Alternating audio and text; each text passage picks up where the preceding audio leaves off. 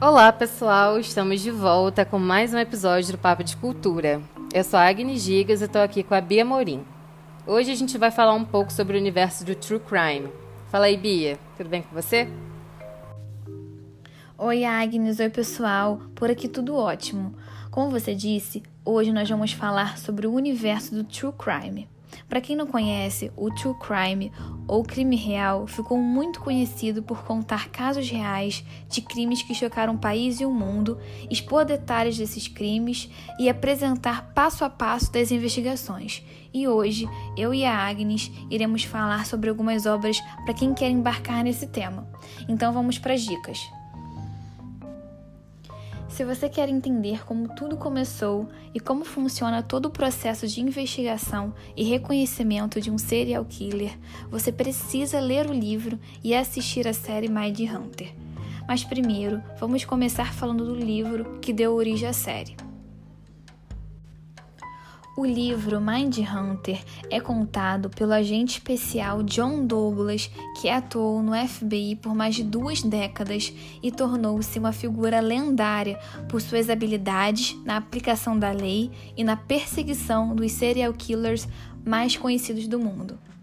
A obra ainda mostra os bastidores de alguns casos terríveis e desafiadores do FBI, como tudo isso começou e como funciona a mente desses criminosos. A vida de John Douglas serviu de inspiração para a série da Netflix de mesmo nome que estreou em 2017 e conta a história de dois agentes do FBI que entrevistam assassinos em série famosos nos Estados Unidos que estão presos para tentar resolver casos que ainda estão em andamento. A série se tornou uma das minhas favoritas e impressiona muito pela atuação do elenco e pela caracterização impecável dos atores que interpretaram os serial killers. Eu recomendo muito essas obras para quem quer entender mais sobre psicologia criminal e assassinos em série. Vocês podem conferir as duas temporadas de Mind Hunter na Netflix. Espero que tenham gostado das dicas e agora a Agnes vai indicar mais algumas obras para vocês. Em De Frente com o Serial Killer, John Douglas, nesse segundo livro, continua contando suas histórias impressionantes que aconteceram em sua carreira. Porém, nessa obra, ele resolve focar em quatro histórias específicas, e nesses crimes, John ainda faz com que seus leitores continuem vidrados em suas investigações com detalhes completos, explicando seu método e conclusões sobre os casos. Amantes de true crime não podem deixar essa leitura de fora. É bem bacana também para a gente saber como era a rotina de trabalho de agentes como John lá no FBI como era o apoio e pensamento dos agentes de lá em relação aos avanços desse setor que estuda o comportamento da mente de criminosos.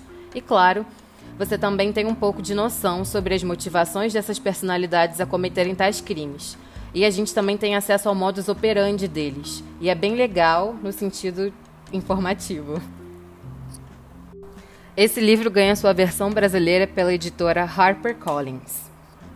Mistério Sem Solução foi uma das produções que teve sua estreia pela Netflix em 2020, que é uma nova versão da série americana Unsolved Mysteries, que teve seu fim em 2010. Ela traz uma série de casos ao redor do mundo considerados sem solução, muitas vezes bizarros e até paranormais, que nunca tiveram desfecho em suas investigações e que prometem causar muitas reações de seu público.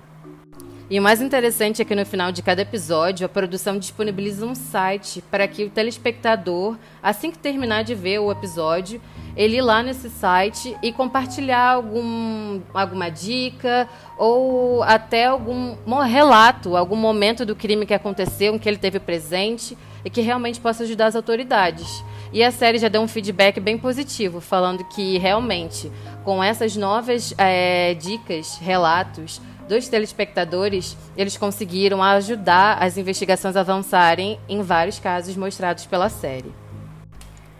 Então, se você tem interesse por casos curiosos, estranhos e que te deixam de certa forma intrigado, vale a pena conferir a série que ganhou uma nova leva de episódios recentemente lá na Netflix. Então é isso, pessoal. Ficamos por aqui com o nosso episódio do Papo de Cultura. Esse episódio teve direção, roteiro e edição produzidos por mim, Beatriz Amorim e Agnes Chigas. Beijos, Agnes. Até a próxima. Tchau, pessoal. Beijos, Bia. E até a próxima.